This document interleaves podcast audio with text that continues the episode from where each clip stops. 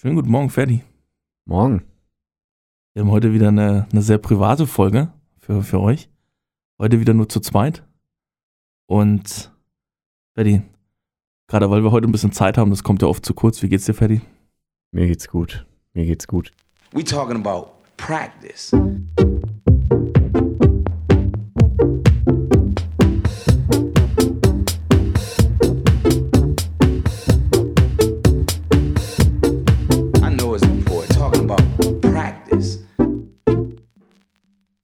Bist du wieder motiviert für die neue Saison? Weiß ich nicht. Gerade noch nicht. Ich freue mich, wenn alles organisiert geplant ist und dann wirklich dort steht, dass das Training machen kann, ähm, sehen kann, ob man sich entwickelt, ob die Planung überhaupt funktioniert hat und freue mich aber jetzt eher weniger noch, die restlichen Inhalte fertig zu machen, weil es jetzt doch relativ plötzlich war, dass, dass wieder die Beschränkungen aufgehoben wurden.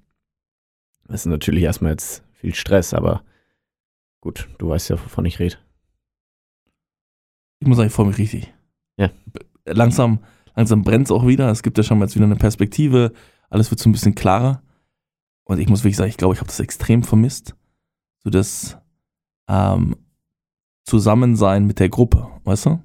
Und äh, wir hatten ja heute das Glück, dass, ihr, dass wir hier im Büro ähm, auch trainieren können.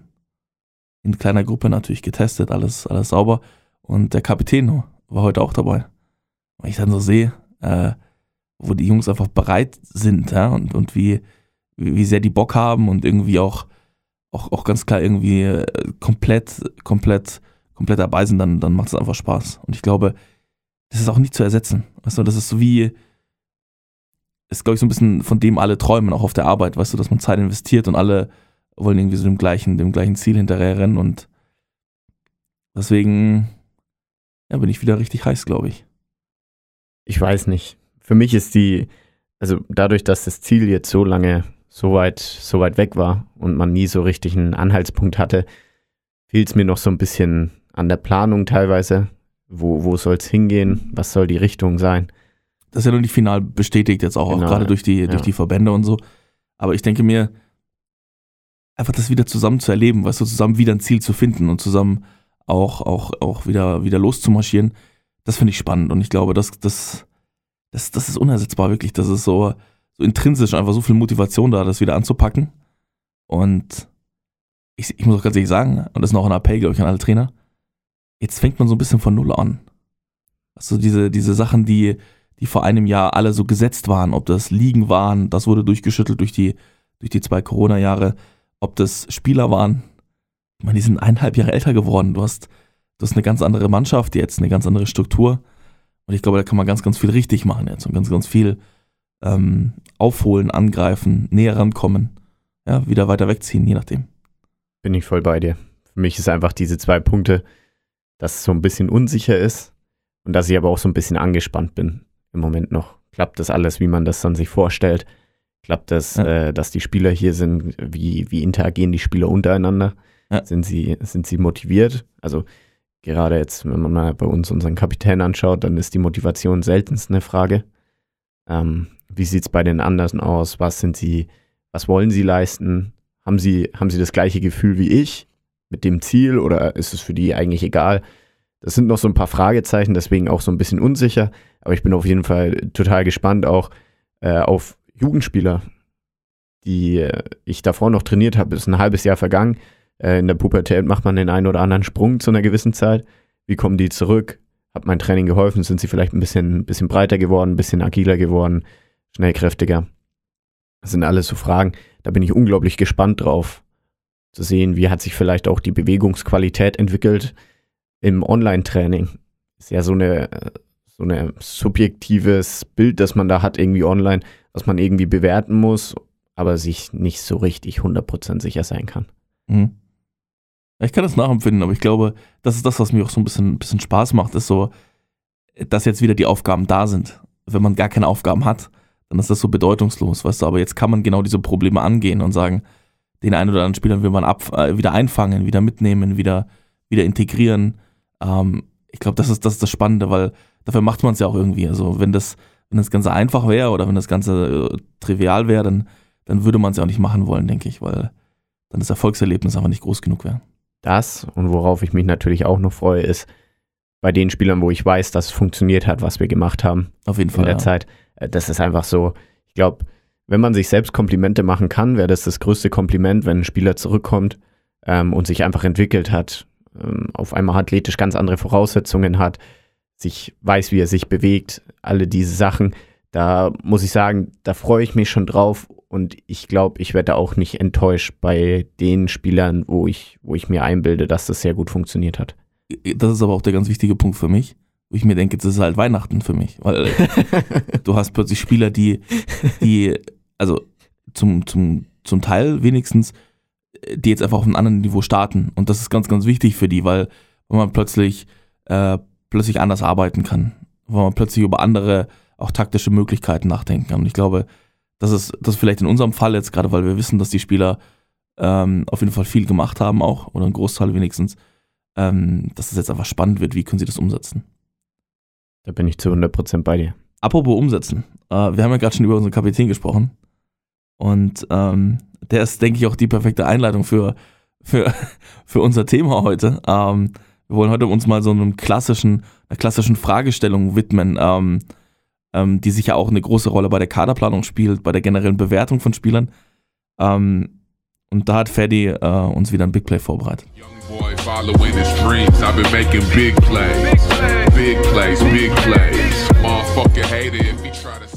So, das Big Play diese Woche macht Julius Randle von den New York Knicks. Und zwar gab es äh, eine relativ coole Story in einer Halftime-Show vor ungefähr zwei Wochen. Äh, es ging darum, um Kobe Bryant und wie Kobe Bryant Julius Randle inspiriert hat. Die beiden haben zusammen in der ersten Saison bei den Lakers gespielt. In der ersten Saison hat allerdings Julius Randle nur 14, äh, 14 Minuten gespielt. Ähm, das heißt aktiv eine Saison. Die zweite war es dann. Und das erste, was Kobe Bryant gemacht hat, als Julius Randle neu in die NBA kam, war, er hat ihm erzählt, dass äh, sobald ein Flugzeug irgendwo beim Auswärtsspiel landet, er immer eine Halle aufsucht. Ob das jetzt eine Highschool ist, ob das ein College ist, ob das irgendwelche verifizierten NBA-Hallen sind. Das war dann erstmal egal. Aber er hat gemeint, das Erste, was er tut, ist eine Halle auszusuchen. Nicht um jetzt da das Murder-Workout abzureißen, aber einfach nur, um, um den Rhythmus beizuhalten und so weiter. Und ähm, die Eigenschaft hat sich dann irgendwie Julius Randle angeeignet und hat das Ganze auch gemacht, auch in seiner Zeit bei den New Orleans Pelicans und jetzt natürlich bei den New York Knicks. Und jetzt war es so, dass äh, er mal wieder zum Auswärtsspiel geflogen ist und gelandet ist. Und dann gab es eben eine relativ alte Highschool, die dann irgendwie noch nachts offen hatte. Und da ist er hingegangen, hat einen Workout abgeleistet. Und der Punkt der Geschichte ist dann praktisch folgendes. Dieser, dieser Highschool-Wart, Hallenwart, der da dort war, hat gemeint, ja, äh, das hat irgendwie seit zwei, drei Jahren keiner mehr hier gemacht. Und das letzte Mal, als es jemand gemacht hat, war es eben Kobe Bryant. Ja, das ist erstmal, die Geschichte äh, dazu ist erstmal ultra inspirierend, wenn man vor allem versteht, an welchem Punkt sich Julius Randle jetzt befindet. Man muss, man muss sich vorstellen, die ersten Jahre waren sehr, eher meh, sage ich mal. Und äh, jetzt ist er Most Improved Player gewählt worden vor zwei Tagen. Steht mit den New York Knicks in den Playoffs, waren, glaube ich, vierter Seed, wenn mich nicht alles täuscht in der NBA, was äh, alle Erwartungen übertroffen hat. Man hat gedacht, die schaffen es überhaupt nicht in die Playoffs. Er eben die zentrale Figur in, in diesem Punkt. Und wenn man sich das jetzt anschaut, passt das einfach perfekt ins Thema rein. Weil wir wollen ja uns ja heute so ein bisschen damit beschäftigen, was ist harte Arbeit, was ist Talent. Und da wäre erstmal meine Frage, klar, das ist jetzt ein perfektes Beispiel für harte Arbeit, aber glaubst du, es ist überhaupt für jeden umsetzbar, diese harte Arbeit überhaupt aufzubringen? Ich meine, man hat ja verschiedene Voraussetzungen, Ligen, Hallen, die man sonst nicht aufgesperrt bekommt wie ein NBA-Star. Glaubst du, es ist überhaupt möglich?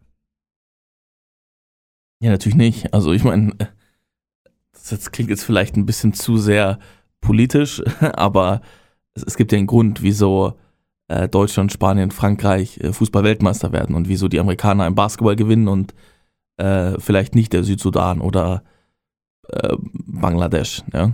Ähm, da gibt es sicher auch größere Leute. Ähm, aber natürlich sind erstmal die Voraussetzungen im Leben und die Lebensumstände ganz, ganz entscheidend für das, was man machen kann. Äh, Jemand, der, jemand, der, dieses klassische Beispiel, ja, in den Favelas können ja alle Fußball spielen den ganzen Tag, haben sie alle Zeit und so, das ist ja völlig, äh, völliger Quatsch.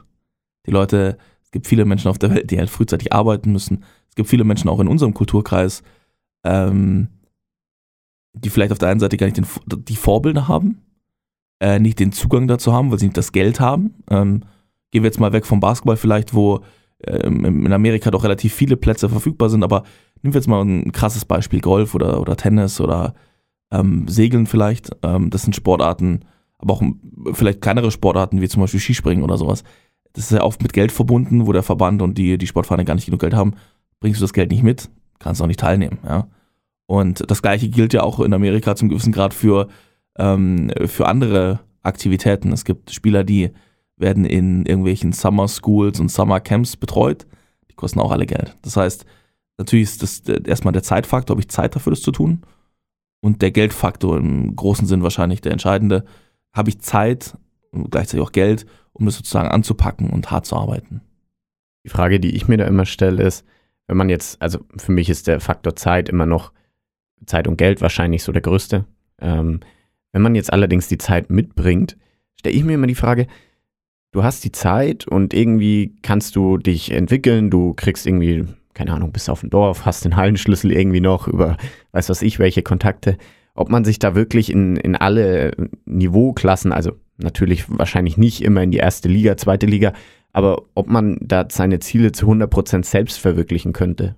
Im Sinne von, ich bin jetzt einfach hier, ich, ich arbeite hart, ich habe vielleicht irgendwo entfernten Trainer, aber ich habe ein Ziel, ich will mich dahin entwickeln, ob sowas überhaupt möglich ist, praktisch im Alleingang das zu machen, weil ich würde sagen, zum gewissen Grad geht's, aber irgendwann kommt so der Punkt, wo man, wo man einfach dann limitiert sein wird. Ich glaube, das ist ganz wichtig, dass wir vielleicht mal eine Frage auf den Tisch bringen. Ähm, was ist denn Talent? Also, was ist denn, ich denke, harte Arbeit ist klar, man arbeitet mehr als der Rest oder mehr als der Durchschnitt oder viel mehr als der Rest. Was ist denn Talent? Ja, und ich denke, das ist so ein bisschen eine Frage, die, die vielleicht im Sprachgebrauch doch völlig falsch verwendet wird, weil man, man redet immer darüber. Vielleicht kannst du mal dein, äh, deine Einschätzung geben. Was würdest du jetzt gerade im Moment sagen? Wie würdest du das definieren, Talent? Ich würde sagen, dass das Talent für verschiedene Aspekte im Spiel geben kann.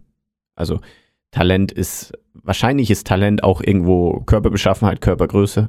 Wahrscheinlich ist Talent auch meine mentale Stärke. Talent kann auch sein Spielverständnis. Die Frage ist nur, wie viel hast du aus jedem Topf? Also ich glaube, für mich gibt es so mehrere Töpfe, aus denen man sich bedienen kann. Und dann gibt es halt diese Supertalente, die sich halt aus jedem Topf wahrscheinlich mal ganz viel genommen haben. Oder aus einem anderen Topf besonders viel, was wieder vielleicht ein Spezialist wäre.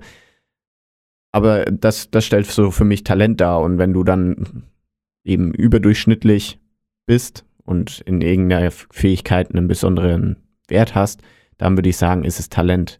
Also für mich ist es nicht ein Talent einfach nur jemand, der gute Genetik besitzt und groß ist. Das ist für mich nicht Talent. Ja, vielleicht ja schon. Ich habe mal, hab mal gerade mal aufgemacht hier, äh, rein von der Definition her, wie man denn das Wort benennen würde. Begabung, die jemand zu un, äh, ungewöhnlichen bzw. überdurchschnittlichen Leistungen auf einem bestimmten, besonders auf künstlerischen oder Sportgebiet befähigt. Und das ist ja schon so. Natürlich ist äh, jemand, der besonders groß ist, erstmal ein Talent. Ich meine, ja. Äh, im Basketball jetzt, das hat einen, einen Vorteil. Auch, auch im Volleyball. Ich denke, was aber auch ganz, ganz gut hier ist, die Synonyme, die angegeben werden, sind hier Anlage, Befähigung, Begabung, Berufung. Ich glaube, das ist ganz, ganz wichtig. Ich glaube, Talent hat nie was mit Leistung zu tun, sondern wahrscheinlich erstmal mit Voraussetzungen, mit vielleicht äh, ja, Voraussetzungen, einfach Anlagen, die man hat. Und wie du es gerade schon gesagt hast, glaube ich, können die sehr, sehr vielfältig sein. Ich glaube, das wird immer über, über, ähm, übersehen. Ich würde fast sagen, dass vielleicht die Fähigkeit, hart arbeiten zu können, vielleicht auch eine Anlage ist. Zu 100 Prozent. Ja, und, und deswegen glaube ich, muss man im ersten Schritt mal sagen, es schließt sich überhaupt nicht aus. Ich glaube gar nicht, dass das, ähm, dass das, dass das zusammen, also dass man sagt, das muss irgendwie, der arbeitet mehr oder weniger. Also, es ist erstmal eine Fähigkeit, auch hart arbeiten zu können. Und wie du gerade auch gesagt hast, ist die Vari also die, die, die Bewertungskriterien müssen vielleicht verändert werden. Was man, was man über harte Arbeit einfach sagen muss, ist, du kannst entweder ähm, Talent dafür haben, hart arbeiten zu können, wie du es gemeint hast, also eine Veranlagung dafür haben, aber du kannst es auch trainieren. Also das ist für mich so ein zwei, zwei, zweischneidiges Schwert, weil Kobe Bryant konnte nicht immer so viel arbeiten. Der konnte nicht immer, nachdem er mit dem Flieger gelandet ist, da in die Halle gehen, sondern das hat er sich irgendwann mal angewohnt in der Highschool. Er hat vielleicht früher viel au- draußen noch Basketball gespielt, viel mehr als andere Leute und war deswegen veranlagt, mehr arbeiten zu können. Genauso wie ich, äh, vielleicht dadurch, dass ich relativ viel Krafttraining mache, eine höhere Fähigkeit habe, viel arbeiten zu können. Ich glaube auch Menschen, die im Beruf da eine gewisse Veranlagung haben und sich da steigern und immer wieder probieren, noch mehr rauszuholen, um ihren, ihrer Berufung eben nachzugehen, dass die vielleicht auch im Sport mehr Aufnahmefähigkeit sind, äh, aufnahmefähig sind für höhere Belastung und mehr Belastung. Das ist auf jeden Fall eine Fähigkeit, die man trainieren kann. Die Frage ist nur, wie ist dein Mindset dazu und wie viel hast du schon von Grund aus gegeben, meiner Meinung nach. Und ich glaube, das ist aber auch wieder eine Anlage, weil man sich das ja nicht aussuchen kann. Es ist de facto einfacher, sich in diese Position zu begeben, mehr zu arbeiten, wenn du in deiner Villa mit den Recovery-Elementen sitzt und dort einen Personal Trainer hat, der dich trainiert. Ähm, das gleiche ist aber auch, dass vielleicht im Umkehrschluss gerade das Feuer, wenn du dich erinnerst an die, ähm, an die, an die Folge, äh, wir haben ja mit Christoph Kittler gesprochen, dem äh, Sportpsychologen bei Union und er meinte ja ganz klar, dass, dass solche Verhaltensweisen ganz, ganz früh im Leben schon festgesetzt werden. Ja? Ähm, und dass, dass das natürlich einen Einfluss auf die, auf die Wettbewerbsfähigkeit und auch irgendwie die, ähm, die Motivation des Athleten oder auf jeden Fall die, die Handlungsweisen des Athleten hat. Ja? Und ich glaube, dass es ganz, ganz wichtig ist, dass man vielleicht dort auch im richtigen Moment die, die richtigen Personen hatte. Ob das der Vater ist, ob es vielleicht auch die schlechten Lebensbedingungen sind, dieser äh, aus, aus der Gosse to Glory Weg, der in Amerika immer so, so, so zelebriert wird, weißt du?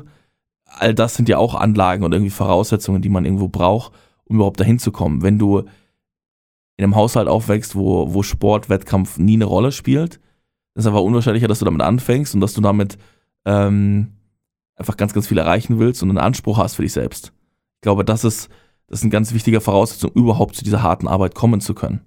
Ja, und wenn das, wenn das gar nicht gegeben ist, dann, dann wirst du da, glaube ich, auch nie mit anfangen. Ja. Also ich glaube, bevor du lernen kannst oder bevor du sagst, hart arbeiten muss gelernt werden, ganz praktisch und das bereitet den Körper vor und und und, glaube ich, braucht man diese extra Ebene davor noch, weißt du, so eine Art von Inspiration, von äh, Trainer, Persönlichkeit, ähm, Geschwister oder Familiensituation, Lebenssituation. All das, glaube ich, sind ganz, ganz wichtige Faktoren, ähm, bevor sowas überhaupt stattfindet. Man muss einfach wahrscheinlich den Prozess dafür einfach erstmal abstupsen, diese Anstupser bekommen in Form von Inspiration, wie du es gerade gesagt hast. Und ich glaube, wenn man das dann mal erkannt hat, dann ist auch diese Work Capacity, was ja eine ganz einfache Größe ist, viel leichter zu erreichen, weil ich weiß wahrscheinlich, wofür ich arbeite in dem Moment oder ich weiß, warum ich das tun will. Und dann würde ich sagen, fällt es mir deutlich leichter, diese Work Capacity zu erhöhen und dann eben nach dem Flugzeug erstmal in die Halle zu gehen. Ich glaube, Was, das was ich vielleicht sagen will ist, da können wir vielleicht kurz anknüpfen, ist, ganz praktisch für den Trainer, glaube ich, machen wir oft den Fehler, dass wir zu schnell, ähm, glaube ich, auch urteilen über Spieler. Ähm, weil wir sagen ja oft, Spieler, der, der ist motiviert, der arbeitet hart. Der, der will, der will ja unbedingt.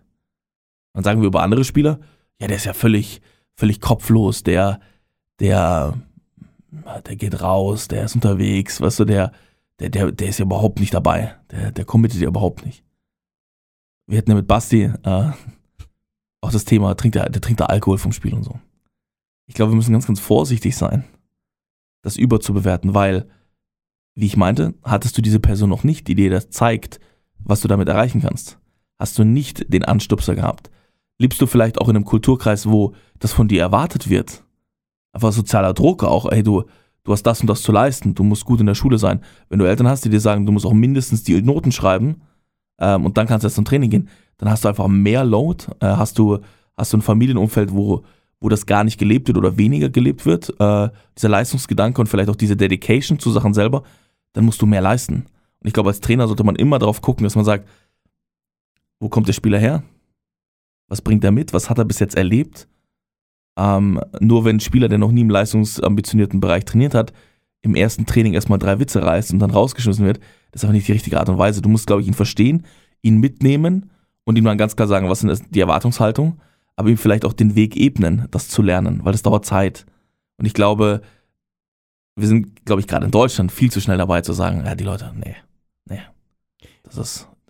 Ich glaube, da würde ich mich selbst sogar mal als Beispiel rausnehmen. Also ich habe ja davor in Bamberg Handball gespielt und ich muss sagen, so von der, von der E bis D, C-Jugend, da war da einfach nichts. Da wurde halt ein bisschen Handball gespielt, dann, dann wurde danach ein bisschen Angeln gegangen.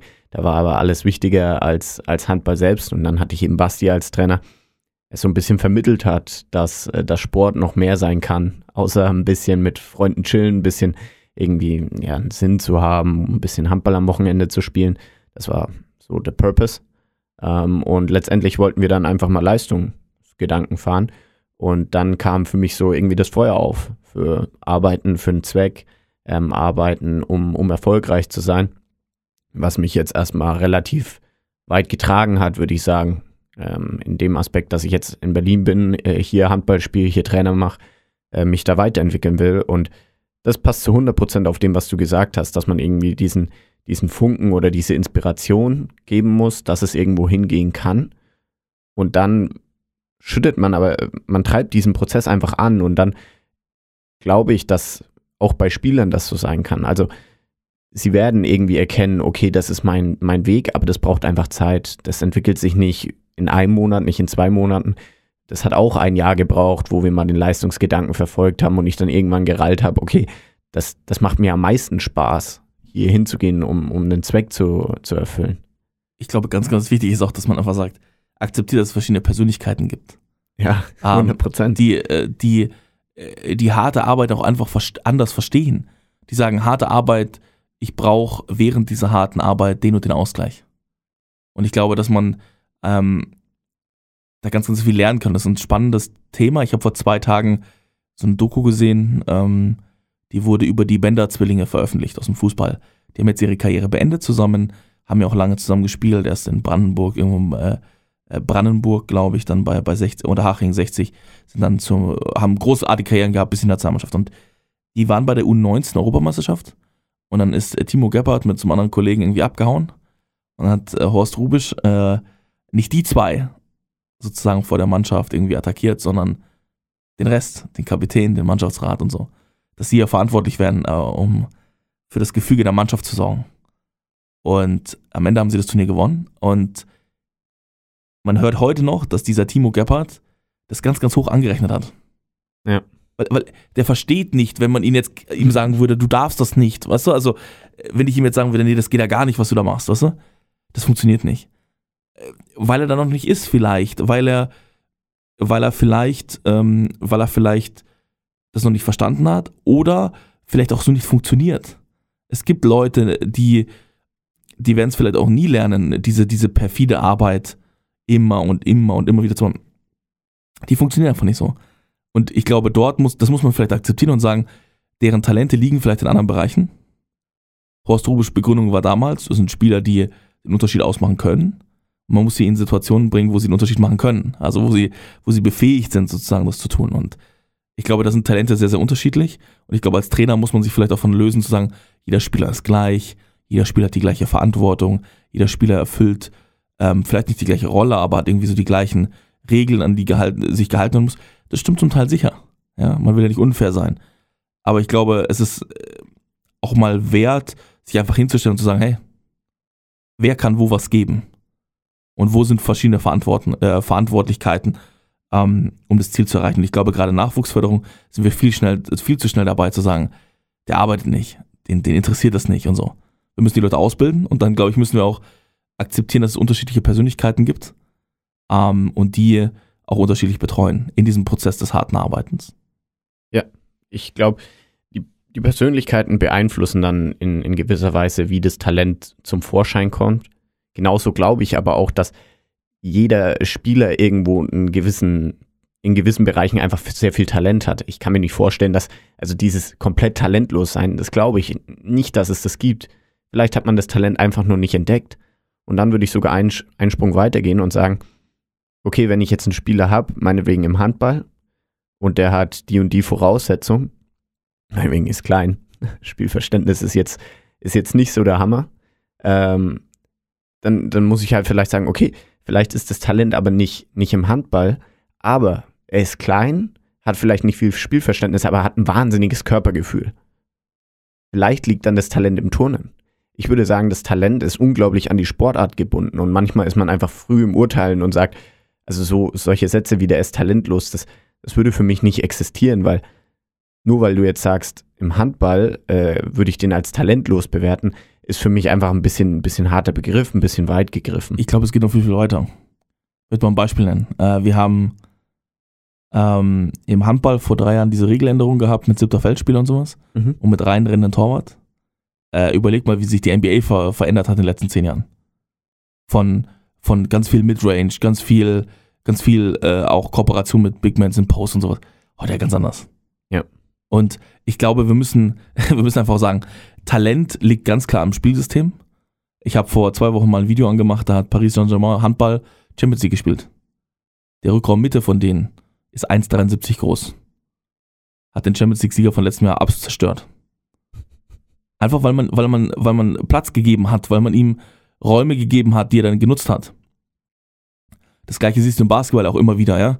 Dass es durchaus Spieler gibt, die ah, selbst jemand wie JJ Reddick, der, der gerade so von, von der Bank, ja, hinter die drei Linie kommt, in die, hinter die Dreilinie kommt, dann da wirft, wieder auf die Bank rennt, ja, ähm, der kann ja trotzdem Einfluss haben, ja, der trotzdem ein ganz wichtiger Faktor ist. Das heißt, ich glaube, das Spielsystem an sich, auch die Voraussetzungen innerhalb der Sportart verändern sich ja. Und ich glaube, da muss man aufpassen, dass man sagt, dass man nicht zu borniert und stur ist in seinem Denken, was muss welche Positionen können, was muss welche, welcher Spieler auf dem Spielfeld können. Klar, man hat sein Spielkonzept und daraus ergeben sich gewisse Leistungsprofile für die, für die, für die Positionen, für die einzelnen Spieler. Aber ich glaube, da ist ganz, ganz viel machbar, mit Fingerspitzengefühl zu sehen, wie kann ich denn mein Spielkonzept vielleicht auch bereichern mit Spielern, die anders sind, die, die anders sind und die, die vielleicht nicht diesem, diesem Standardbild entsprechen. Weil am Ende des Tages geht es ja darum, gewinne ich Spiele. Und für Sportarten gibt es verschiedene Voraussetzungen, Spiele zu gewinnen. Aber ich glaube, es gibt ganz, ganz viele Wege, die, die zu diesem, zu diesem Spielegewinnen führen können. Aber die Trainer vielleicht oft zu beschränkt sind in ihrer Annahme, was ein Rückraumspieler, was ein Linksaußen, was ein, was ein Linksverteidiger, was ein Center können muss. Und da muss ich sagen, bin ich mir gar nicht so sicher, ob wir uns in verschiedenen Bereichen in die richtige Richtung entwickeln. Weil zum Beispiel ein NBA-Spieler, der heute keinen Drei-Punkte-Wurf so richtig kann und eher mäßig in der Athletik ist und, ja, sage ich jetzt mal, einfach nicht die, die Grundathletik mitbringt oder diese, diese Grundgenetik, die, wo du dann sagen könntest, okay, hey, der, der hat es zwar nicht, aber diese Athletik, die muss man nutzen. Ich weiß nicht, ob man solche Spieler überhaupt heutzutage unterstützen würde, was aber genau das gegenteilige Beispiel ist von dem, was ich gerade gesagt habe, ist Draymond Green für die Warriors. Der ist nicht übermäßig athletisch. Der, der Drei-Punkte-Wurf sieht aus, wie als hätte er jedes Mal einen Rucksack auf. Und ähm, jetzt so richtig, dass du sagen würdest, dieses, Hand, äh, dieses athletisch, Handball, äh, Basketball-technische ist auch eher so meh. Aber der hat zwei, zwei unglaubliche Talente. Erstens, der versteht das Spiel. Und das zweite ist, der arbeitet hart und hat eine Mentalität, die er auf andere übertragen kann. Und das macht ihn zum Defensive Player of the Year vielleicht, schon wieder unter den Top 3. Und das macht ihn zu jemandem, der einfach Spiele gewinnen kann für ein Team, in dem dass er fürs Team da ist. Und da ist für mich immer die Frage, bewerten wir andere Kriterien zu hoch und andere Kriterien zu niedrig, um am Schluss die Spielerauswahl treffen zu können, die für mein Team oder vielleicht auch im ganz hochprofessionellen Bereich später ist, relevant ist. Hundertprozentig. Also ich glaube, dass wir ähm, manche Sachen sehr einfach bewerten können. Kann jemand hoch springen? Kann er weit springen? Läuft er schnell? Kann er irgendwas weit werfen oder hart werfen oder präzise werfen? Obwohl präzise ist auch schon äh, relativ. Aber die Sachen können wir gut bewerten und deswegen gibt es ja diese ganzen Combine-Lösungen. Ja. Ähm, aber ich glaube, wir äh, zum großen Teil haben wir ein bisschen zu wenig Verständnis dafür, was, was uns wirklich Spiele gewinnt. Weil am Ende des Tages sind diese Combine-Lösungen immer Einzellösungen, richtig? Ja. Gerade im Teamsport ist es ja so, dass wir, ähm, dass sich dein Rollenverständnis, deine Rollenerwartung ändert, wenn du einen Spieler auf dem Platz änderst. Das kann sein. Ja, hast du einen anderen links außen auf dem Feld, hat dein, hat dein, hat dein Rückraumspieler eine andere Verantwortung. Hast du einen anderen Center auf dem Platz, hast du eine andere, einen anderen Approach vielleicht für dein, äh, für deinen Fastbreak, einfach weil der, der, der Spieler anders, anders reinpasst. Und ich glaube, dass wir dazu beschränkt sind oft, dass die Trainer sagen, das ist das System und die Spieler müssen so sein. Oder wir sagen, ich habe jetzt nur die Spieler und das ist das einzig wahre, so, so muss es irgendwie laufen. Oder sich komplett auch an, äh, an, an diesen, zu sehr auf diese festgefahrene Muster, äh, Muster beziehen und gar keine Kreativität mehr zulassen. Und ich glaube, gerade in den USA ist der, ist der Weg in die Richtung ziemlich, ziemlich extrem, weil man glaubt, das Spiel komplett mit Statistiken abbilden zu können. Oder diese Bewertung dieser Athleten ja oft darüber läuft zum Teil, dass sie sagen, äh, der hat so und so viele Rebounds geholt, der hat so und so viele Punkte geholt, der hat das und das gemacht. Ähm, aber das eigentlich die Realität vielleicht nicht darstellt. Und dass diese unbekannte Mentalität, ist ein sehr, sehr breiter Begriff für alles Mögliche, richtig? Einsatzbereitschaft, äh, Sp ja, äh, was gehört alles zur Mentalität dazu? Einsatzbereitschaft, wie man mit Menschen umgeht, ist für mich auch eine Mentalitätssache. Ähm, Arbeitseinstellung, also Genau, ja. ähm, ich glaube, da gibt es ganz, ganz viele Faktoren, die relativ unklar definiert sind und auch nicht standardisiert sind. Also wie will man das vergleichbar machen? Ja, ähm, vielleicht ist einfach auch der, der soziale Charakter des Menschen sehr, sehr hilfreich für das Team und das hilft dir schon, wenn der auf dem Feld ist. Ja, das, ist, das sind alles Punkte, die, die eigentlich keine Rolle spielen. Und deswegen glaube ich, dass man, ähm, dass man genau wie du gesagt hast, genau da in die falsche Richtung geht. Dass man sich vielleicht mehr damit beschäftigen sollte, was kann man denn aus dem Spieler machen und passt diese Spieler, diese Vision für den Spieler ähm, in mein Spielkonzept und kann ich den da integrieren? Ich glaube, auch daran scheitern die meisten First Picks, Second Picks, Third Picks, die am Schluss nicht erfolgreich sind, ist, dass sie entweder in ein falsches Spielsystem reingeholt wurden und sich einfach nur aufgrund der Werte dort hingemogelt, sage ich mal, haben. Und ähm, dass ihnen nicht klar ist, dass, wenn ich jetzt First Pick bin, dass es trotzdem noch funktionieren muss, dass ich in diesem System angepasst werden muss, dass ich schauen muss, ähm, wie kann ich mich da überhaupt rein entwickeln. Es wird halt von Statistiken ausgegangen, die irgendwann immer im College passiert sind. Und dann wird man da meiner Meinung nach auch etwas ausgebremst, je nach Typ. Entweder du bist dadurch motiviert oder du wirst ausgebremst. Und dann funktioniert man am Schluss nicht so, wie man es eigentlich hätte. Und dann ist halt auch einfach die Medien schnell dran, Flop zu sagen. Ich glaube, Markel Fultz ist ein Basketballspieler, der hat seine Shootingform extra verändert, weil er davon extra motiviert war, erster Pick und so weiter. Der, letztendlich hat es den jetzt ein bisschen fertig gemacht dadurch und, und hat es halt nicht geschafft. Und ich glaube, dieses, genau dieses Einpassen, der muss da reinpassen, der muss einen Zweck für mich erfüllen. Was, was kann er mitbringen? Also er muss ja auch einen Zweck erfüllen. genau. Also Das ist schon so, aber Ja. ich denke, dass die Kreativität des, des Trainers halt oder der Mut vielleicht auch zu was Neuem ein ganz wichtiger Punkt sein kann. Ähm, und ich glaube, da ähm, verlieren wir viele Leute auch, weil diese, diese kreativen Typen sind ja meistens die Leute, die vielleicht so ein bisschen außerhalb dieses Schemas laufen, die vielleicht ne- auch von, dem, von der Mentalität, von der Einstellung, von ihrer Persönlichkeit vielleicht eher so ein Outlier sind, die ein bisschen anders sind. Aber ich glaube, es lohnt sich oft, sich mit diesen Leuten auch auseinanderzusetzen, weil die oft was ganz, ganz anderes mitbringen. Und ähm, in der, in der Zeit im Handball, äh, gerade im professionellen Bereich, hat man auch immer wieder gesehen, dass wie Spieler bewertet wurden, ähm, ob das jetzt Konsequenz war oder ob das Einsatzbereitschaft war oder ob das ähm, Dedication war, wie auch immer, ja, ähm, dass diese Punkte für ganz, ganz viele Profis nicht gelten. Die kamen nicht aus solchen Systemen, aus so sturen Nachwuchsakademien, waren aber trotzdem sehr erfolgreich. Und da muss man sich halt fragen, wieso ist das so? Das heißt, das scheint da schon mehr zu geben als diese klassischen Parameter, über die wir gesprochen haben. Ja? Vielleicht, um das so ein bisschen zusammenzufassen, wir haben ja jetzt gerade gesagt, was ist so ein bisschen Talent? Es ist ein bisschen breiter, es ist, es deutlich mehr. Äh, Es ist ja theoretisch eigentlich die Anlage, Befähigung des Spielers generell, alles, was ihn ausmacht, von psychologischen, m, technischen, koordinativen, konditionellen Fähigkeiten, metrischen, metrischen Voraussetzungen, aber auch der sozialen Komponente.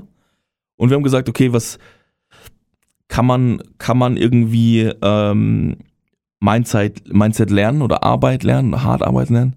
Ähm, und wie kommt man da vielleicht hin? Vielleicht können wir so ein bisschen uns jetzt drüber unterhalten, ob harte Arbeit immer Talent schlagen kann. Das ist natürlich jetzt die Frage, die sich daraus ergibt. Und ich würde sagen, in der Leistungsspitze nein. in allen anderen Bereichen darunter, was wirklich nicht das Top-Level ist. Das Top-Top-Level, ja. Denn man, wenn man sich eine Sache anschaut und vielleicht ändert sich meine Meinung auch über das Gespräch jetzt hinweg. LeBron James hat beides. Kobe Bryant hatte beides. Klar, der eine arbeitet mehr, der andere arbeitet weniger, aber das ist die absolute Topspitze.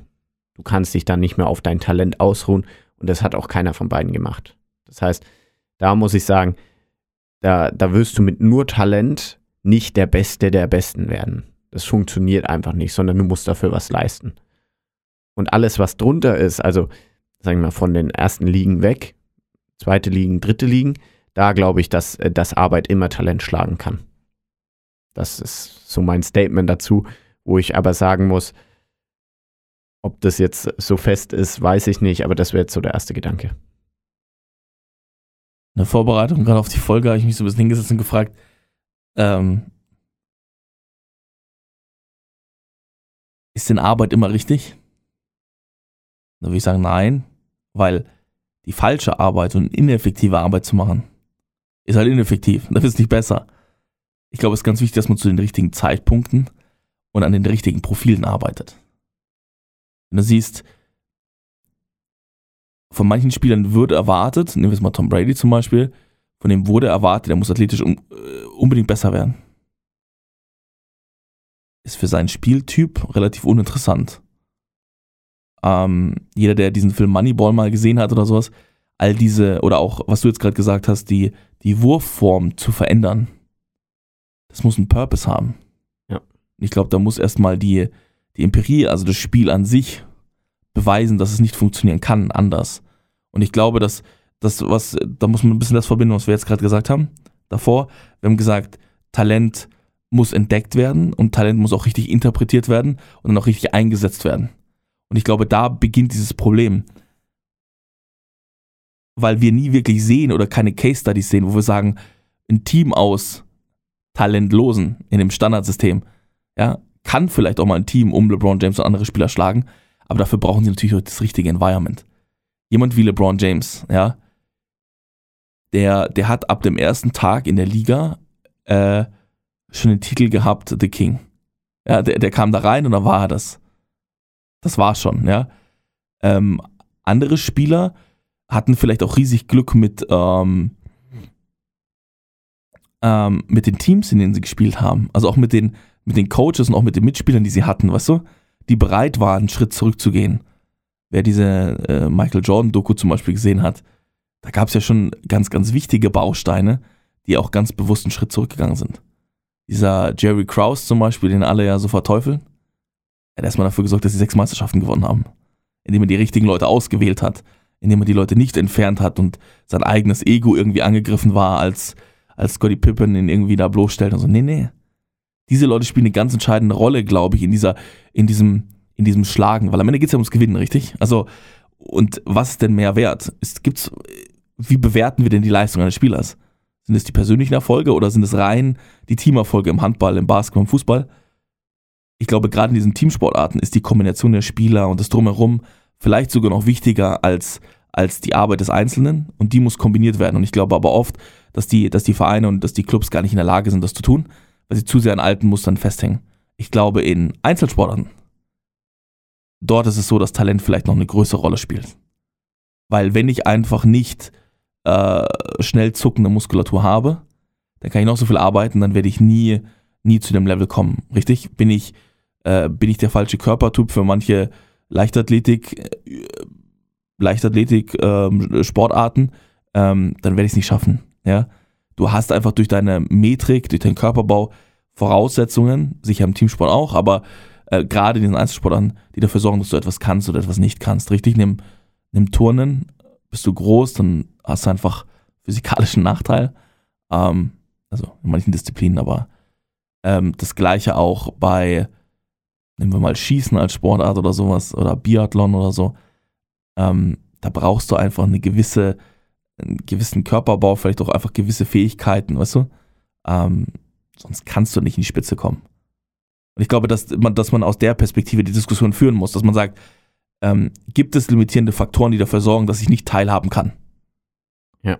Und die sind vielleicht in Einzelsporten da. Im Teamsport würde ich sagen, dass wir diese Grenze viel zu, viel zu wenig ausreizen, dass wir nicht kreativ genug sind, auch die, die Ausreißer mitzunehmen und einzusetzen, einzubauen. Ich glaube, da hätte ich tatsächlich drei Punkte dazu. Der erste Punkt ist, wie du schon gesagt hast, es hängt von der Sportart ab, weil es gibt einfach Sportarten wie 100 Meter Sprinter oder sowas, kannst du nicht den ganzen Tag sprinten. Ja. Die Sportart ist zu, zu intensiv, um sie den ganzen Tag zu trainieren. Mhm. Und leider gibt es halt Sportarten, die sind sehr eindimensional, wie Sprinten. Ähm, das heißt, wahrscheinlich ist Sprinten die Nummer eins Trainingsmethode in gewisser Form, natürlich in Variationen, in, in verschiedenen Abteilen, das Beste, um die Sportart zu trainieren. Mit allen Trainingssachen, die eben dazugehören. Aber diese Sprinten, diese Zeit, die du fürs wirkliche Sprinten 100% auf 100 Meter, sag ich mal, wirklich tun kannst, ist einfach begrenzt, weil es so intensiv ist. Und da gibt es so ein übelstes Legendenvideo von Usain Bolt, der, äh, das ist so ein Trainingsvideo, das habe ich mal gesehen. Er macht sich irgendwie ewig warm. Ich glaube, so 20 Minuten, 25 Minuten, 30 Minuten macht er sich nur warm. Und dann stellt er sich hin, dann läuft er einen Sprint mit 20 Prozent, 30 Prozent, dann einen mit 50, einen mit 70 und dann macht er zwei mit 100. Dann macht er einen Cooldown und es ist durch. Mehr macht er nicht.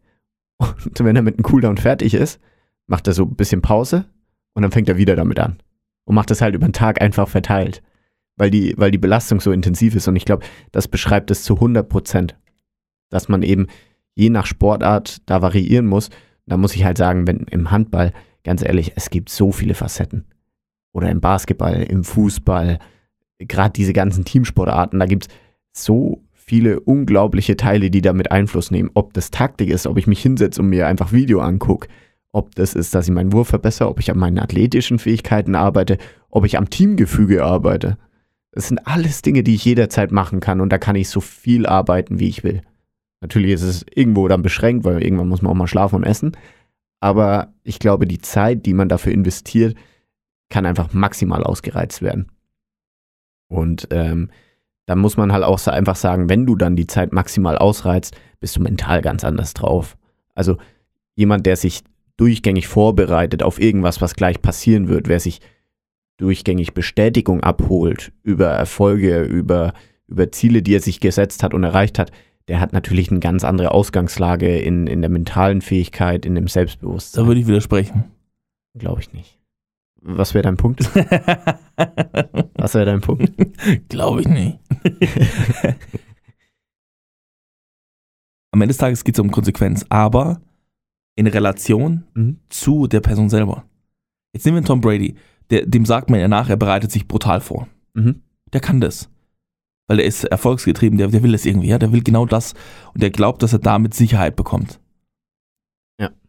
Dieser Timo Gebhardt, von dem wir gerade gesprochen haben, der ist konsequent, indem er nicht das tut. Verstehst du, was ich meine? Also, er muss sich ja eigentlich nur in die mentale Situation bringen, dass er sagt, ich bin jetzt entspannt. Es gibt ja in dieser Michael Jordan-Doku diese eine Situation, wo da Dennis Rodman irgendwie abhaut, da ähm, Pamela Anderson irgendwie danach nach, nach, nach Las Vegas fliegt oder so, ja. Ja. Hätte das jetzt ihm besser gemacht? Hätte er sich mehr vorbereitet?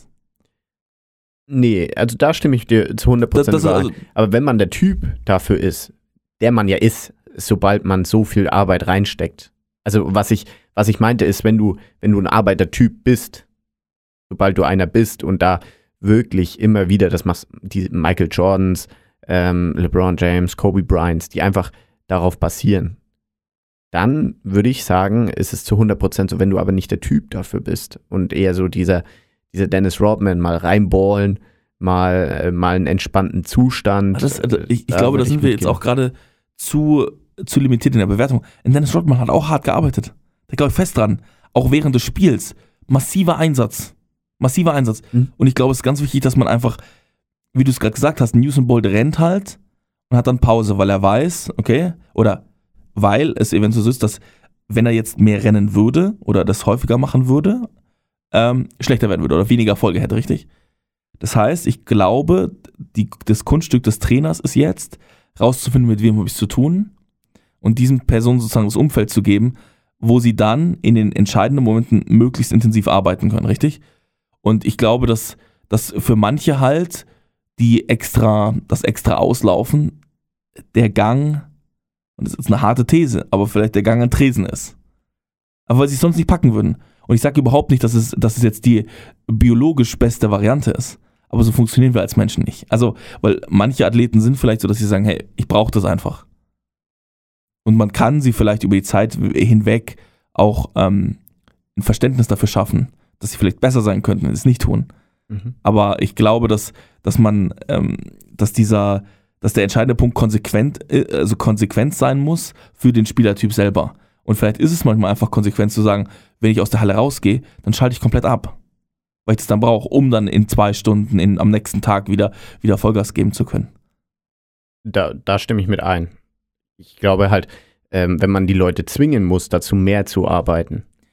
Das klingt schon so Aktiv. negativ. Ist das, ist das so negativ? Ich weiß es nicht. Weiß ich nicht.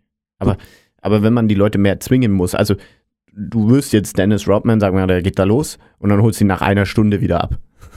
Dann ist er erstmal schlecht gelaunt, richtig? Weil er eigentlich ja gerade Lust hätte auf Party. Und dann sagst du, okay, und jetzt morgen um sechs Training. Ich glaube, dann ist halt seine Einstellung dazu gegen ganz anders. Und das würde ja passen, weil ein Spielertyp, wie du gesagt hast, muss man halt erstmal erkennen und dann richtig einsetzen. Ja, Dennis war nur um 6 Uhr aus dem Club gekommen. Dann macht es ja keinen Sinn zu trainieren. Das wäre ineffektiv. Wahrscheinlich. Das wäre wieder ineffektive Arbeit. Vielleicht muss man einfach akzeptieren, dass die meisten Athleten, wenn sie ineffektiv arbeiten, es sinnlos ist zu arbeiten. Was ich meine? Ja. Und du, wenn wir jetzt mal in unsere Mannschaft gucken würden, dann würden mir direkt vier Spieler einfallen, bei denen es sinnlos wäre, sie um 6 Uhr einzubestellen. Ja, 100 Prozent. Ja, also, also es gibt auch durchaus Spieler, bei denen macht das Sinn. Weil Ja. äh, da könnte man äh, Recovery-Phasen ein bisschen verlängern, könnte das Ganze ein bisschen mehr Fokus geben und so. Alles gut. Aber ich glaube, am Ende des Tages geht es ja darum, wie kann ich aus dem Talent, also den Voraussetzungen, das Maximale rausholen. Und ich glaube, da ist es ganz wichtig, dass man vielleicht sagt, ich will so effektiv und so ähm, konsequent wie möglich arbeiten mit dem, mit dem Athleten. Und dann, wie wir es ja gesagt haben, äh, vor, vor drei, vier Wochen, Consistency ist halt key. Wenn ich diese Consistency nicht aufbauen würde mit der harten Arbeit, was also mit diesem Stupiden nicht jeden Morgen, jeden Morgen immer und immer wieder, dann wirst du, glaube ich, nicht hinkommen. Daraus würde sich ja dann aber vielleicht sogar eine ganz andere These ergeben. Kennt ja zum Beispiel Paul Pogba oder Jan äh, Sancho äh, vom BVB, wo es immer mal wieder diese Berichte gab, kommt nicht zurecht mit dem Trainer, er kommt nicht zurecht mit dem Club, kommt nicht zurecht mit der Einstellung des Teams. Vielleicht ist ja dann äh, das nochmal eins weiter begriffen und vielleicht, vielleicht hat der Trainer auch einfach nicht richtig reagiert auf seine Art und Weise was man vielleicht gar nicht im ersten Moment so betrachtet wird, weil oftmals wird ja der Spieler dann praktisch erstmal erstmal hingestellt. Ein Beispiel will ich da, genau, da ein Beispiel will ich nennen. Ich meine, ich hätte gelesen, äh, Neymar ist abgereist zu irgendeiner Hochzeit, hat man gesagt. Mhm. Ist nicht da. Alle so, wie kann er nur? Wie kann er nur? Dann ist er scheinbar zu der Hochzeit seiner Ex-Freundin gefahren. So. Er hat scheinbar mal irgendwas gelabert, so von wegen, hey, ich muss da sein, wenn sie den schönsten Tag ihres Lebens haben. Also tolle Frau und alles, ja. Und weißt du, was auf, auf TikTok und Instagram passiert? Alle Boys so, boah, so ein Ehremann, so ein guter Typ, weißt du? Ja. Und das ist genau die Einstellung, die er auch hatte. Er sagt, ich tue das Richtige. Weißt du, so, ich, ich, ich lasse nicht den Club im Stich. Das ist nicht die Aussage. Ich reduziere nicht meine Leistungsfähigkeit, sondern ich bin ein guter Mensch. Weißt du, und diese, diese Betrachtungsweise des Ganzen, weißt du, ist halt anders. Und ich glaube, dass wenn der Trainer sagt, ihr seid Profis, das muss so sein, das, ist, das funktioniert genau so, ähm, dann wird man wieder, glaube ich, ähm, am Ende geht es ja dann wieder um Partizipation. Ist, der, ist die Person bereit, teilzunehmen? Ist sie bereit, hart, also möglichst hart zu arbeiten? Ja? Ähm, und wenn man genau den Athleten dann da nicht versteht, dann äh, wirst du ihn verlieren, er wird äh, weniger partizipieren und er wird wahrscheinlich auch weniger effektiv arbeiten. Und wenn wir wieder da sind, dass wir sagen, Consistency ist key, effiziente Arbeit ist key, also möglichst effizient, äh, so häufig wie möglich zu arbeiten und dann wirst du halt schlechter werden, weißt du? Das heißt, vielleicht ist es manchmal einfach eine viel bessere Entscheidung, Talent der einzelnen Spieler öfters ruhen zu lassen, ihnen mehr Pause zu geben und dann wieder zu kommen. Jetzt ist natürlich die große Frage für den Trainer. Du willst ihn nicht auf der Nase rumtanzen lassen, das ist eins, richtig, weil es ist ja auch eine Sache von Respekt, richtig, und es gibt ja auch Leute, die, die sind einfach nicht nett. Die wollen dich einfach verarschen, ne? Das ist richtig. So, und dann gibt es die zweite Frage ist, ist es dann unfair den Leuten gegenüber, die hart buckeln? Und da bin ich wieder bei dem Thema, was ich vorhin meinte, mit diesem Horst Rubisch. Das war für mich eine Erleuchtung, dass er gesagt hat, ihr seid, ihr seid verantwortlich. Wahrscheinlich. Das ist, das ist halt, das bedarf halt Mut, das sich zu trauen, glaube ich, weil am Ende des Tages, wenn er sagt, hey, der ist halt gut, der bringt halt aus seiner Arbeit, dass er dort ähm, in der Favela oder in was auch im Internat nach dem Training die 15.000 Dreher gemacht hat, das sorgt dafür, dass er da den Ball reinwirft oder das sorgt dafür, dass er den Ball da ins Tor schießen kann. Dann ist es dem Moment doch jetzt gerade einfach egal, oder nicht? Weil er, er bringt ja die Leistung, richtig? Das heißt, es ist ja nicht unfair anderen Spielern gegenüber, nur weil die Person entweder begabter ist, ihn dafür zu bestrafen, oder äh, weil er früher mehr gearbeitet hat als jetzt. Weißt du, das ist auch die Diskussion mit alten Spielern, die ja vielleicht manche Fähigkeiten mitbringen, aber weniger arbeiten als die Jungen. Das sind ja alles so, so Dinge, weißt du, wo du sagst, vielleicht hat er früher mehr gearbeitet, weißt du? Und jetzt macht er halt genau das. Also ich glaube, dass das, dass der Trainer halt genau diesen, diesen schmalen Grad gehen muss und sagen muss, auch den Spielern vermitteln muss es. Es geht hier um Leistung, es geht natürlich auch um Performance und jeder Spieler wird so behandelt, wie er es braucht. Und das ist meine Entscheidung, wie ich das tue. Ja? Ähm, und am Ende geht es ja am Ende dann wieder darum zu sagen, jeder Spieler hat irgendwo Ziele und die individuellen Ziele und kollektiven Ziele müssen irgendwo verbunden werden. Aber ich glaube, es wäre falsch, genau wie du es gesagt hast, die Leute dann in so eine Ecke zu schieben und zu sagen, ja, du musst mehr arbeiten, geht ja gar nicht, was du da machst, weißt du? Also ich glaube, das ist vielleicht so, am Ende des Tages geht es nur darum zu sagen, wie kann ich effizient arbeiten? Wie kann ich konstant arbeiten? Wie kann ich da besser werden? Und ich glaube, da gibt es für jeden Spieler einen anderen Approach. Und deswegen, glaube ich, sollte man dieser Kollektivierung, glaube ich, aufhören. Und dieser Teilung, glaube ich, auch zwischen Talent und Arbeit, weil beides sind irgendwo Talente. Ja? Also, Ich glaube, was wir jetzt eigentlich einfach daraus festgestellt haben, ist einfach viel offener zu sein. In der Annahme, wie ist Talent bewertet, wie bewertet man Talent, wie bewertet man Spieler auch, nachdem man irgendwie den ersten Eindruck bekommen hat und der jetzt nicht seinem Erwartungspotenzial, seinen Erwartungen entsprochen hat. Vielleicht hat er auch einfach noch nicht den Anschub bekommen, über das wir relativ lang geredet haben. Ich glaube einfach diese, diese Offenheit in, in Bezug dazu, was ist ein Talent und was, was kann auch ein Talent sein, ist so für mich der, der größte Takeaway. ich glaube, man sollte sich viel mehr damit beschäftigen, was kann er sein, in welcher Form. Und das sollte man sehr kreativ sein. Und ich glaube, dann fängt man an, Lego zu bauen. Wenn es darum geht, Ja. Teams zu bauen oder auch Spieler zu verpflichten, zu sagen, wer passt denn wie zusammen? Also wo ist denn, wo ist denn, was brauche ich denn noch? Also was ist denn der Bedarf für das, was ich tun will? Oder was habe ich denn und was kann ich daraus machen? Ja, weil am Ende des Tages wirst du aus uns beiden keine 100-Meter-Sprinter mehr machen und du wirst uns beiden auch keine Kunstturner mehr machen. Das ist unwahrscheinlich, ja. Ja, wahrscheinlich hätte ich beim Fußball bleiben sollen am Anfang. Hätte zumindest von der Größe gepasst.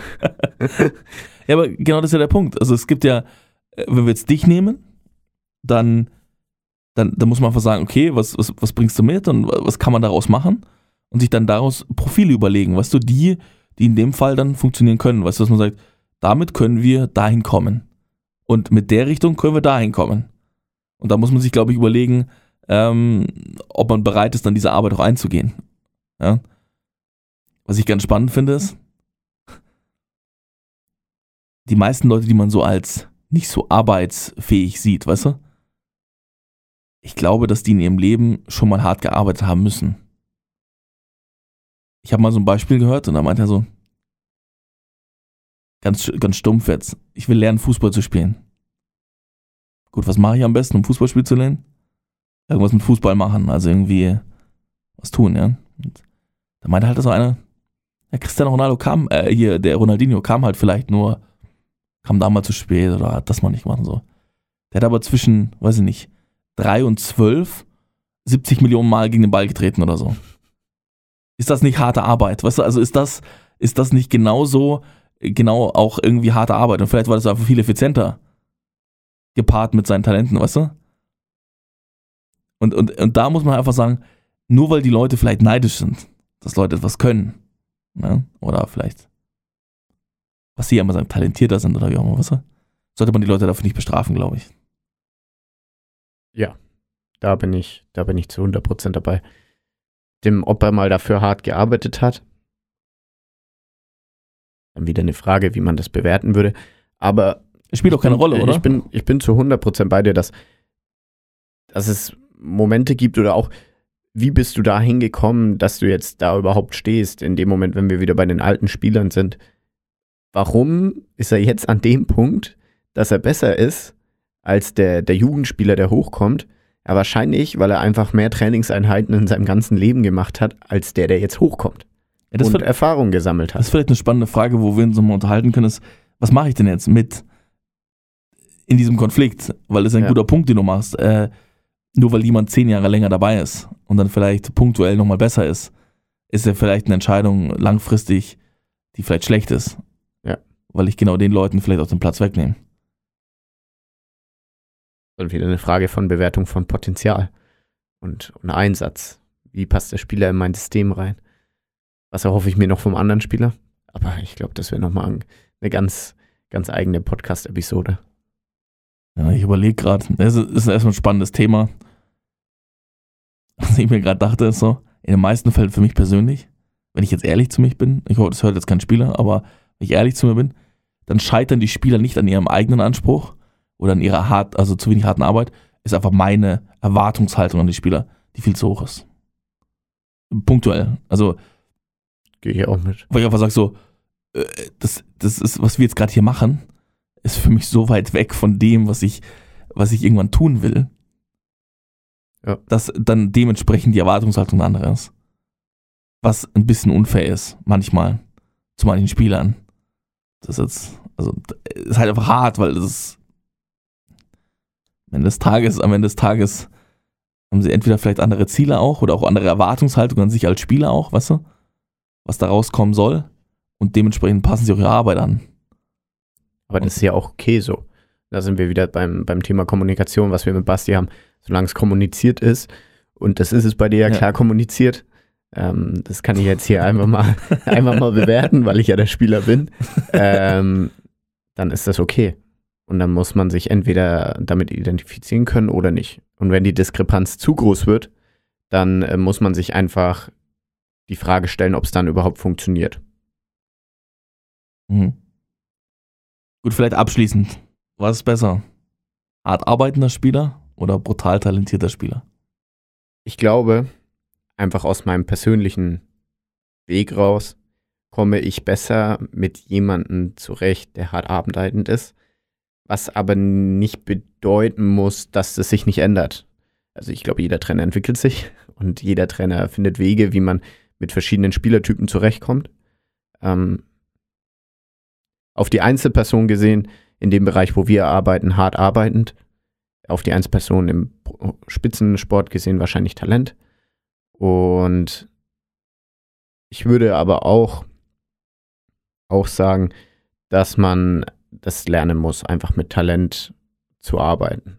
Und ja, das ist eine Fähigkeit nochmal an sich. Was ich mir wünschen würde als Trainer, wenn ich da irgendwann mal hinkommen würde, so kreativ zu sein in meiner, in meiner Fähigkeit als Trainer und auch in der Konzeption und der Spielkonzeption, rein auf Teamsport bezogen. Ich glaube, auf Individual, Individualsportarten ist es nochmal, nochmal Mhm. viel, viel schwieriger, ja.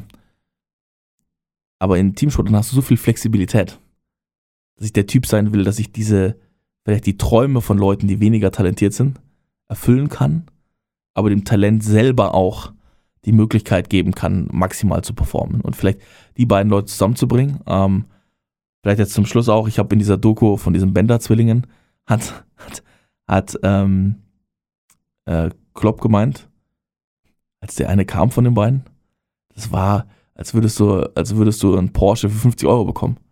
Weißt du, hast einen Fuffi reingezahlt, kriegst einen Porsche. Das ist völlig absurd. Einfach weil einfach das Investment für, die, für diesen Athleten relativ gering war, weißt du? Aber der Output und der Input ähm, in die Mannschaft brutal war. Also, also das, was am Ende rauskam, war gigantisch groß. Und das wäre ein bisschen Ziel für mich zu sagen, den besser zu machen, der sowieso schon talentiert ist, weißt du? Den sozusagen mitzunehmen und den sozusagen vielleicht auch auf de, aufs Poster zu bringen. Und derjenige, der halt, der vielleicht ein bisschen äh, un, äh, unkonventionell ist, den vielleicht ähm, er- erfolgreich machen. Du wirst den Mainstream nicht ändern, die wollen die Leute sehen, die dort genau dem entsprechen, was man sehen will. Aber es gibt trotzdem ganz, ganz viele, die ganz, ganz erfolgreich sein können mit dem, äh, wie sie sind. Und ich glaube, da die Kreativität zu haben, da tolle Teams aufzubauen und da irgendwie so eine diesen Leuten auch diesen Einzelweg zu geben, ja, Maximales zu erreichen, das wäre, das ist, glaube ich, eine Fähigkeit, das ist, wird mir Spaß machen, weil es einfach, weiß nicht, das ist einfach so dieser Creator-Modus, der ist, Die Masterclass. ja, der ist schon, der macht einfach Spaß. Weil am Ende des Tages, äh, das ist so ein bisschen wie, äh, man hat mal äh, den, hier, wie heißt der, Thomas Kurz? Stefan Kurz? Der Keine hat lange Zeit die EU-Nationalmannschaften der, des DFBs betreut. Ja. Und hat mich gefragt, mal, was besser ist. Ähm, Spieler sein oder Trainer sein. Man, der ganz klar Trainer, hundertprozentig. Weil du lebst nicht nur deinen eigenen Traum, sondern lebst den Traum von 20, 25, 30 Leuten. Ob das der Athletiktrainer ist, ob das der Spieler ist, ob das der, das der Betreuer du selbst bist, weißt du? Das lebst du damit. Ja. Und ich glaube, das ist das, das, ist das Spannende. Und egal, ob du jetzt eher der äh, öffentlich gesehen der talentierte, der begabte Spieler bist oder derjenige, der weniger begabt ist, ist völlig egal. Am Ende des Tages geht halt geht ums Endergebnis, um den Output und wenn man das als Trainer hinbekommt, das wäre das wär schon sehr, sehr stark. Ich würde sagen, das ist ein relativ gutes Zitat zum Schluss. Das rundet das Ganze sehr gut ab. Das kleinen Ausblick auf nächste Woche. Äh, Wir haben vor, sehr viel über Recovery zu sprechen. Wir wollen uns mal angucken, was macht ein Foam Rolling, was macht ein Eisbäder und so weiter. Da haben wir einen sehr spannenden Gast, auch in den nächsten zwei Wochen. Da könnt ihr euch also drauf freuen. Und ansonsten wünschen wir euch eine erfolgreiche Woche. Haut rein. Macht's Ciao. gut. Ciao, ciao. Ihr habt gerade die neueste Folge von We Talking About Practice gehört. Wenn ihr weitere Informationen zu unserem Gast sucht, hilft ein Blick in die Shownotes. Dort findet ihr alle wichtigen Links und Kontaktinformationen. Ebenso freuen wir uns über eure Wünsche und Anregungen. Schickt uns euer Feedback unter podcast.blindside.pro oder Blindside App auf Instagram. Wir hoffen, es hat euch gefallen. Bis zur nächsten Episode bei We're Talking About Practice Euer Ferdi. und Ben.